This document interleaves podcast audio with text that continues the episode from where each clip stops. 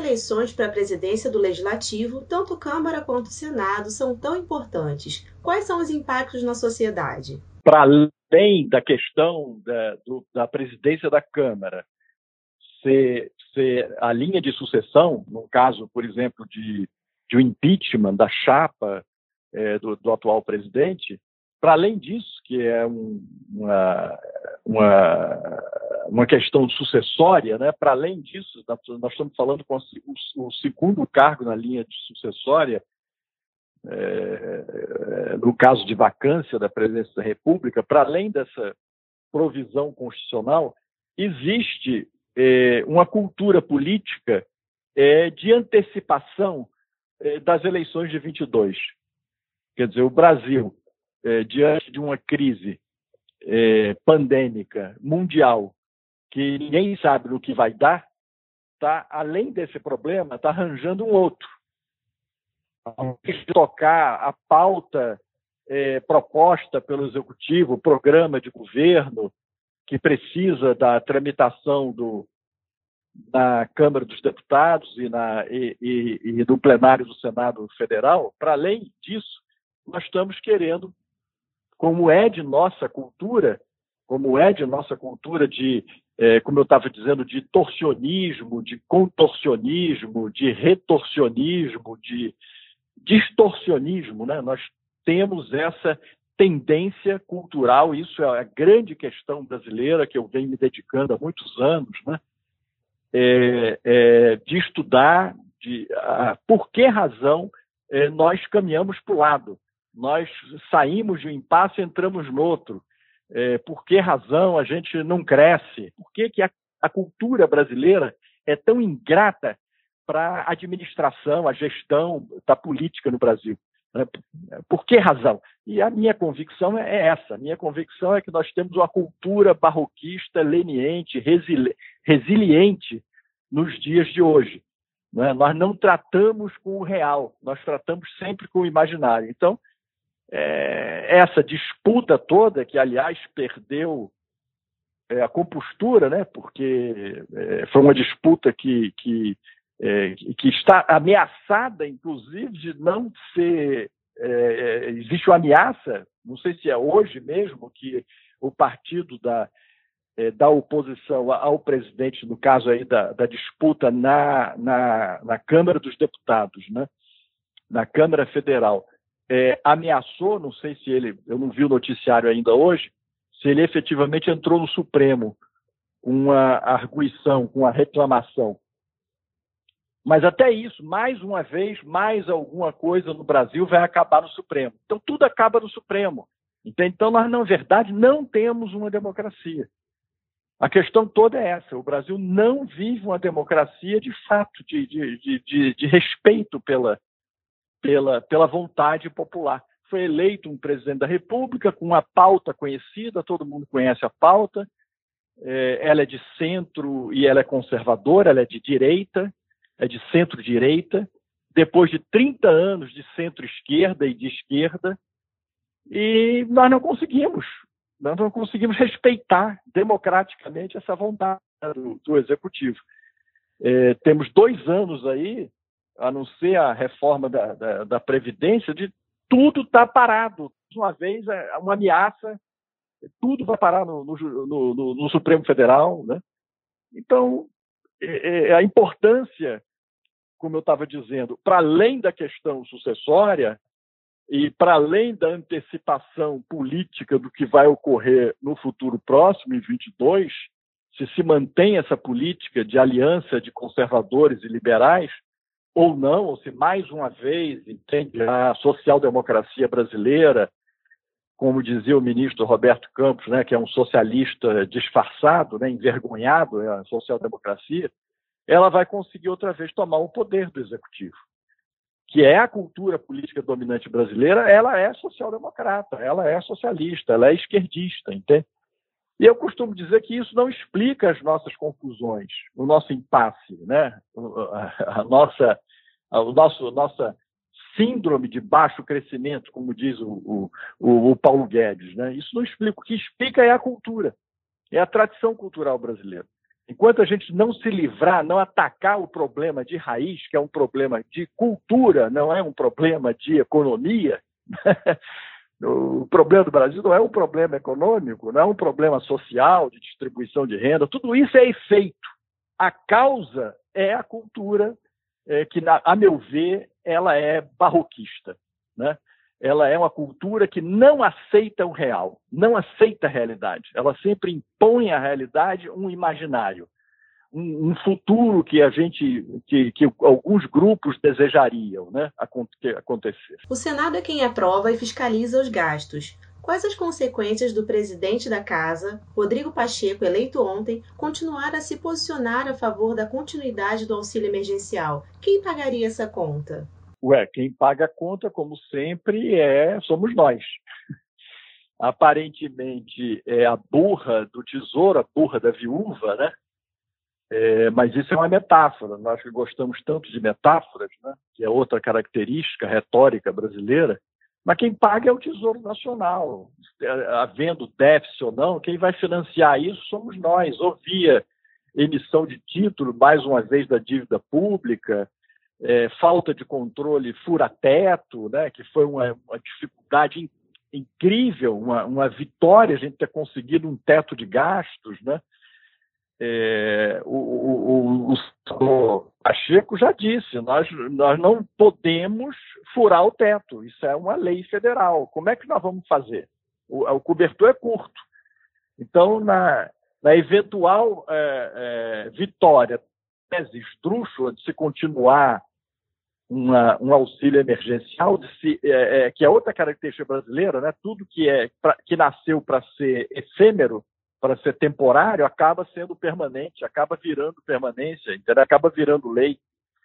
Então, é, na verdade, um tesouro que já emite é, é, folha, uma folha de pagamento de cento e tantos milhões é, de titulares que são dependentes diretamente do Estado, é, pode chegar a ser 180, 200 milhões, né, dependendo aí dos critérios de se é de Bolsa Família, se é de auxílio emergencial, se é, uma, se é de uma terceiro de um terceiro monstro, né, que venha se criar. Então quem vai pagar a conta somos nós, diretamente via o Tesouro, né? Espero que tirando de outros lugares, agora vai tirar de, orçamento para fazer esse, essa essa, é, essa perenização da, da, que é uma aposta de que o vírus vai continuar, que as vacinas não vão resolver um problema, entendeu? É, essa é a aposta que está por trás disso. Né? É a aposta, vamos dizer, socialista, no, no, no, bom sentido de socialização do dinheiro público, né? de distribuição antes da produção, né? que é distribuir, como já se disse há décadas se diz no Brasil, a gente distribui de maneira falsa aquilo que não tem. Né? Não existe isso no orçamento, mas a gente quer distribuir. Então, vai ter que se enfrentar a questão dos privilégios.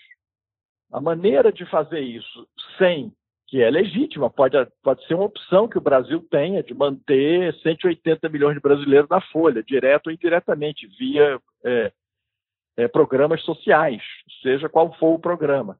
Agora, de onde vai se tirar isso? Não tem outra saída, tem que cortar privilégio, tem que diminuir o tamanho do Estado, tem que, tem que haver, aí vai voltar outra vez o ciclo, entende? É, vai ter que haver é, privatização, quer dizer, o Estado brasileiro, o gasto, o orçamento do Estado brasileiro não cabe dentro do bolso do Brasil, não cabe dentro da, da arrecadação de, é, tributária brasileira, né? Então, é, é, será que isso é a prioridade ou a prioridade é realmente a reforma, como estava sendo colocada há dois anos, há um ano atrás, quando se, se parou a reforma da Previdência, que em seguida viria a reforma tributária, depois a reforma administrativa, né? E é mais uma vez um contorcionismo brasileiro, é mais uma vez uma distorção, é mais uma vez uma dificuldade de ver a realidade, de aceitar a realidade, né?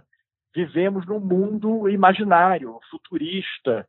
Né? É, é, é, Deus proverá, entende? O Brasil é um gigante pela própria natureza, alguém vai pagar a conta, né? desde que não seja eu.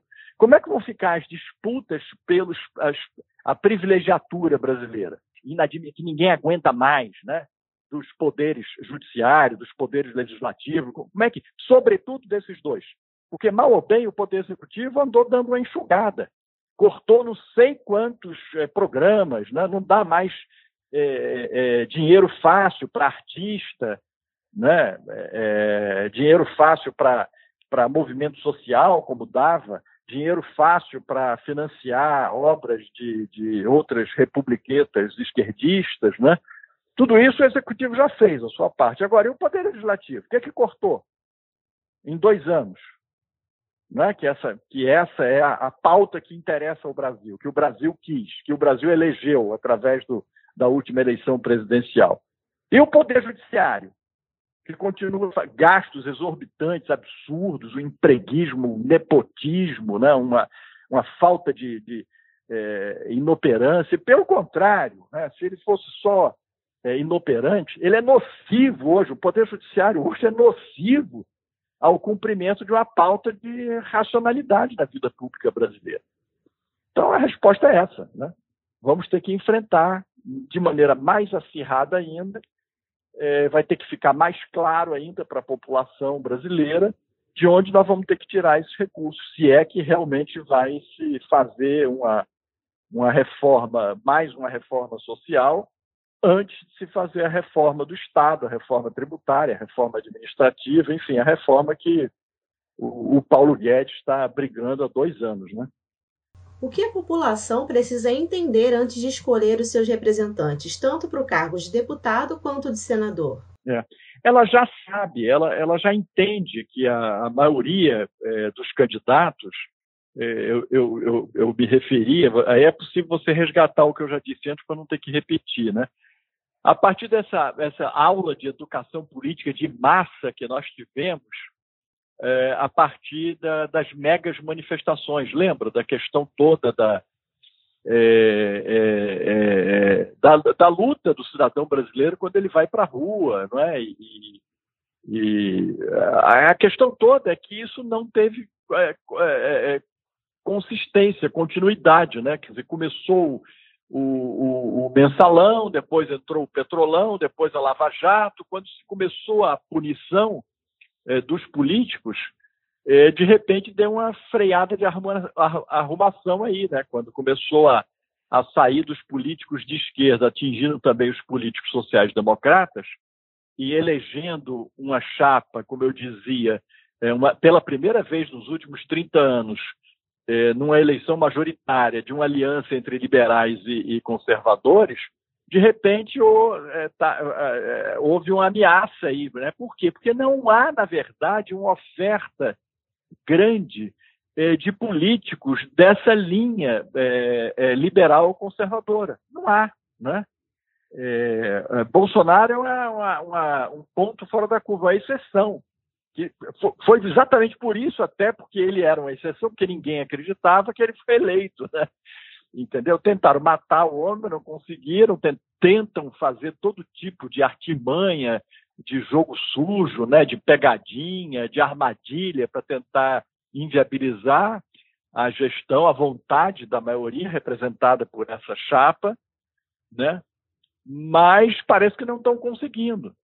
Então, é, é, eu diria que o, o povo brasileiro está bem ciente, bem escuridão da, da, da, da baixa qualidade da oferta é, de políticos, tanto no executivo quanto. Nós votamos há décadas no menos ruim. Nós não votamos no, no candidato que a gente quer, porque o sistema está todo equivocado. O sistema da eleição proporcional está equivocado. A reforma política, que é a grande reforma, não é tocada por interesse dessa, é, de, dessa velha política que ainda domina o Brasil ainda domina os legislativos, ainda domina as políticas regionais, entendeu? Então, é, o, é, o, político, ainda falta oferta, na verdade. Falta oferta. Você vê aqui no Rio de Janeiro, né? nós vamos para o quinto é, é, é, governador preso, ou na caso agora, ameaçado de prisão. Né? Não tem alternativa, a gente votou no menos ruim, no que parecia ser o menos ruim, não é incógnita, ninguém sabia quem era né? mais uma vez é um desconhecido. Vê o caso de São Paulo, é um absurdo, né? Quer dizer, não, não, não é. Ou, ou dava para o Covas ou para o Dória, ou então caía na mão da esquerda. Como a população não quer a esquerda, a população, desde 2013, quando foi para a rua, ela viu que é, é, a oferta de, de, programas e de políticos e de candidatos da esquerda não vem dando resultado né, satisfatório para a administração pública brasileira, ela está querendo dar uma guinada, não, mas não tem muita oferta, né? não tem muita alternativa. Né? Então, a minha resposta é essa, quer dizer, não é o problema, não é do cidadão, não. O problema é realmente das elites brasileiras. As elites brasileiras elas são de baixa qualidade cultural. Elas não sabem é, o que, que é o Brasil. Elas não estudaram, né? falta aí de, é, de décadas de estudo de história é, isenta, imparcial. Né? Nós temos uma disciplina de, de história totalmente é, deturpada, é, distorcida, mais uma vez, barrocamente distorcida. Né? Então, é, nós não sabemos o que é o Brasil. A elite brasileira se oferece pouco como alternativa liberal ou conservadora para que uh, nós, tenhamos, nós possamos votar nos melhores e não nos, me, nos piores. Nós votamos nos piores. E aí dá o que dá. Né?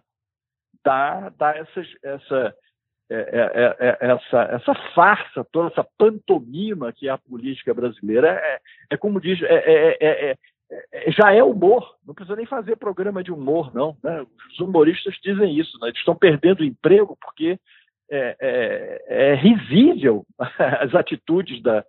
Eu volto a dizer, o problema fundamental do Brasil é que a esquerda não é democrática, como não é em nenhum país do mundo, mas ela usa o judiciário, o judiciário é, de, de, de, cartas marcadas, porque foi todo composto por, nos últimos 30 anos por é, governos de orientação é, esquerdista, social-democrata ou, ou, socialista, né? ele deve, não poderia se meter em questões internas do, do legislativo e ele se mete. A questão brasileira é essa. O nó que nós temos que desatar é esse. Como é que nós vamos ter que enquadrar o Supremo, que é um um órgão que está lá, é, esses, esses péssimos ministros, né? alguns deles, inclusive, convivendo mais de uma vez em, em pedidos de impeachment no Senado Federal, engavetados agora pelo, pelo o, o, o, último presidente que saiu agora. Né? O que nós temos que resolver é isso. Né? É, é essa, esse conluio entre é, a esquerdalha do, é, é, do, do, do, do, Legislativo Federal, das casas do Congresso, né, que não, não, não monitora o Supremo, e alguns ministros do Supremo que são realmente muito abaixo do mínimo necessário. É a pior composição de plenário, já disse, vários juristas já disseram isso, desde a época que foi feito o Supremo. Não há na história do Supremo uma composição tão ruim quanto essa é, que nós temos hoje. Então, tudo acaba em pizza, não, tudo acaba no Supremo.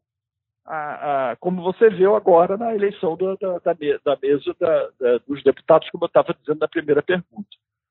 O, o, o, PT, o PSOL, sei lá, a rede, vai mais uma vez recorrer ao Supremo, porque não sabem perder.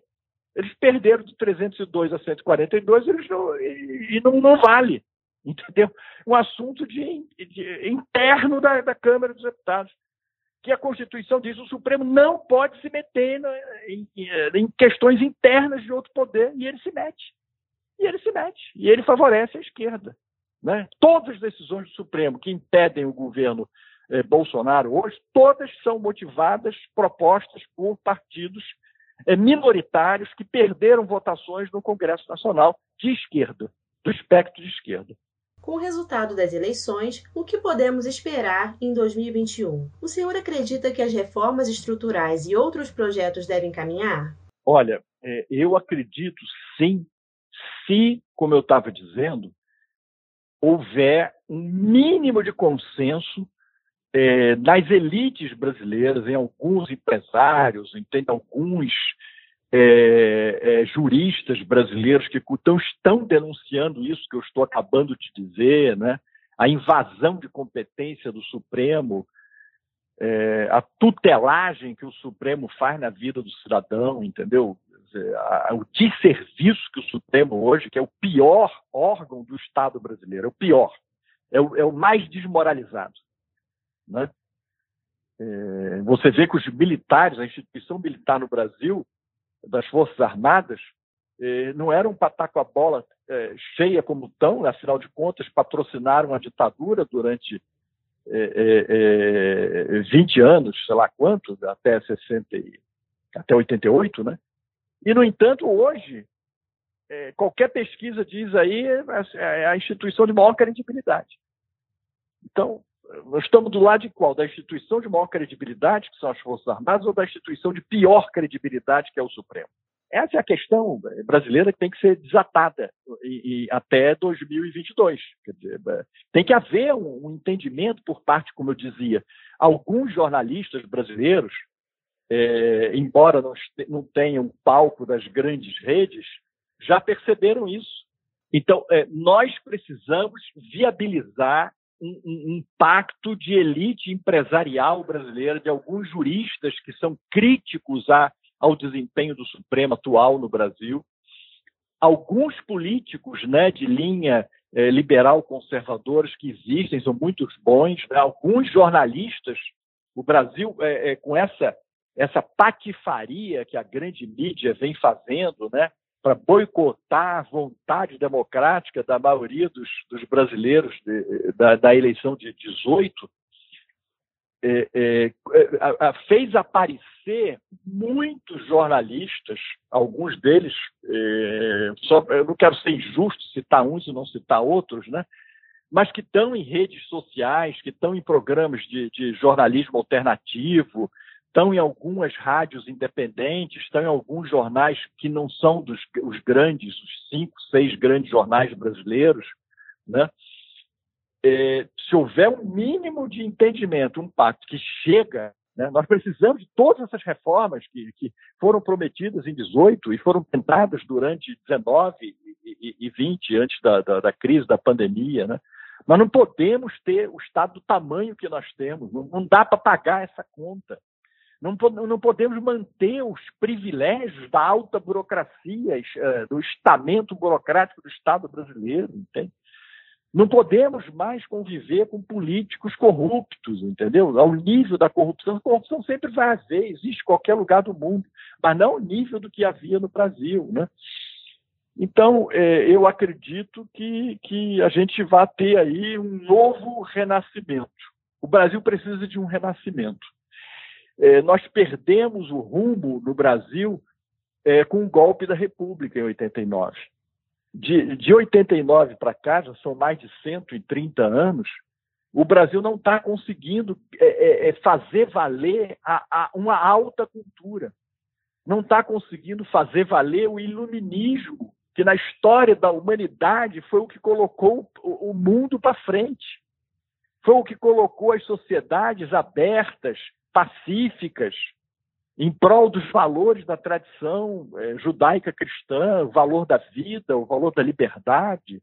Nós não queremos mais ser tutelados, não é? Por um burocrata qualquer que resolve fazer uma portaria, impedindo de eu abrir minha loja para poder, sabe? A responsabilidade é minha.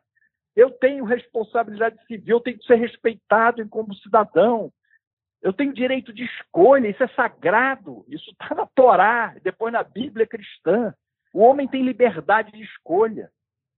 Não pode ser calado, tutelado, né, amesquinhado, é, ser tratado como é, é, é, é tratado no, é, no, Brasil. Então, nós vínhamos encaminhando esse iluminismo quando houve o golpe da República, retrocedemos 30 Outro grande marco que eu vivo dizendo a semana de 22, 30 anos depois, a gente cai em outro atoleiro. Né? Uma meia dúzia de, de, de artistas no Brasil, com sal, honrosas exceções, grandes exceções, promove uma semana de modernismo que, na verdade, não é modernismo, é o falseamento do, dos movimentos eh, modernistas europeus, né, sob a alegação de que estava afirmando a identidade nacional que identidade nacional é essa que a gente afirmou? Se a gente não, se a gente perdeu exatamente o, o, o, resgate que havia estava sendo feito desde o Brasil colônia, pelo Brasil império, até a época da República. Né? Então, se a gente não tomar consciência, uma elite brasileira do bem, como eu já disse que existe, mas que é minoritária hoje, que a questão brasileira é cultural, é cultura lato senso. Não estou falando aqui de artes e espetáculo, entende? Porque essa aí está toda na mão da esquerda. Eu estou falando da cultura, da alta cultura brasileira, da alta cultura que nós tínhamos, literária, jurídica, diplomática. O que, que o Brasil era na, virada do, do século XIX para o XX, o que, que nós perdemos. Né? E a outra grande atoleiro obscurantista depois de 22 é exatamente na Revolução de 68, não, não na Revolução de 64, que foi uma contra-revolução, mas no golpe obscurantista de 68, quando a gente não conseguiu devolver o poder, que eram até então até líderes de direita, mais do espectro liberal conservador. Né? Este foi o outro, o terceiro grande atoleiro, a terceira grande queda brasileira foi a de 68. Né? E, e, e, quando houve essa grande negociata, né? Tá bom, nós entregamos uh, os guerrilheiros para vocês, vocês acabam com a, a, a, guerrilha de esquerda, não vai ter mais um Estado comunista no Brasil, e nós nos mantemos no aparelho ideológico do Estado. E, os militares entregaram a cultura brasileira, a imprensa, o teatro, a, a literatura, toda a política cultural brasileira para a esquerda. Esse foi o grande, a grande queda que o Brasil teve. Então, nós temos, desde 2013, uma grande oportunidade uma grande, de voltar ao renascimento, de, enfim, voltar ao rumo da construção iluminista. Né? E, para isso, tem que haver esse entendimento esse entendimento de que nós estamos cativos, até hoje, de uma ilusão barroquista, de, de sempre trocar a realidade pelo imaginário. Né? A política não é arte. O barroco é muito importante é, nas artes, na pintura, na arquitetura, na literatura, como foi o barroco brasileiro um dos mais brilhantes do mundo, do mundo na sua época, na, na literatura, mas não pode ser estendido, transbordado para a vida moral. Não dá certo. Na vida moral não, não, não podemos ser barroquista. Na vida política, na vida judiciária, nós não podemos ser barroquistas. Nós temos que ser iluministas, nós temos que ser racionalistas.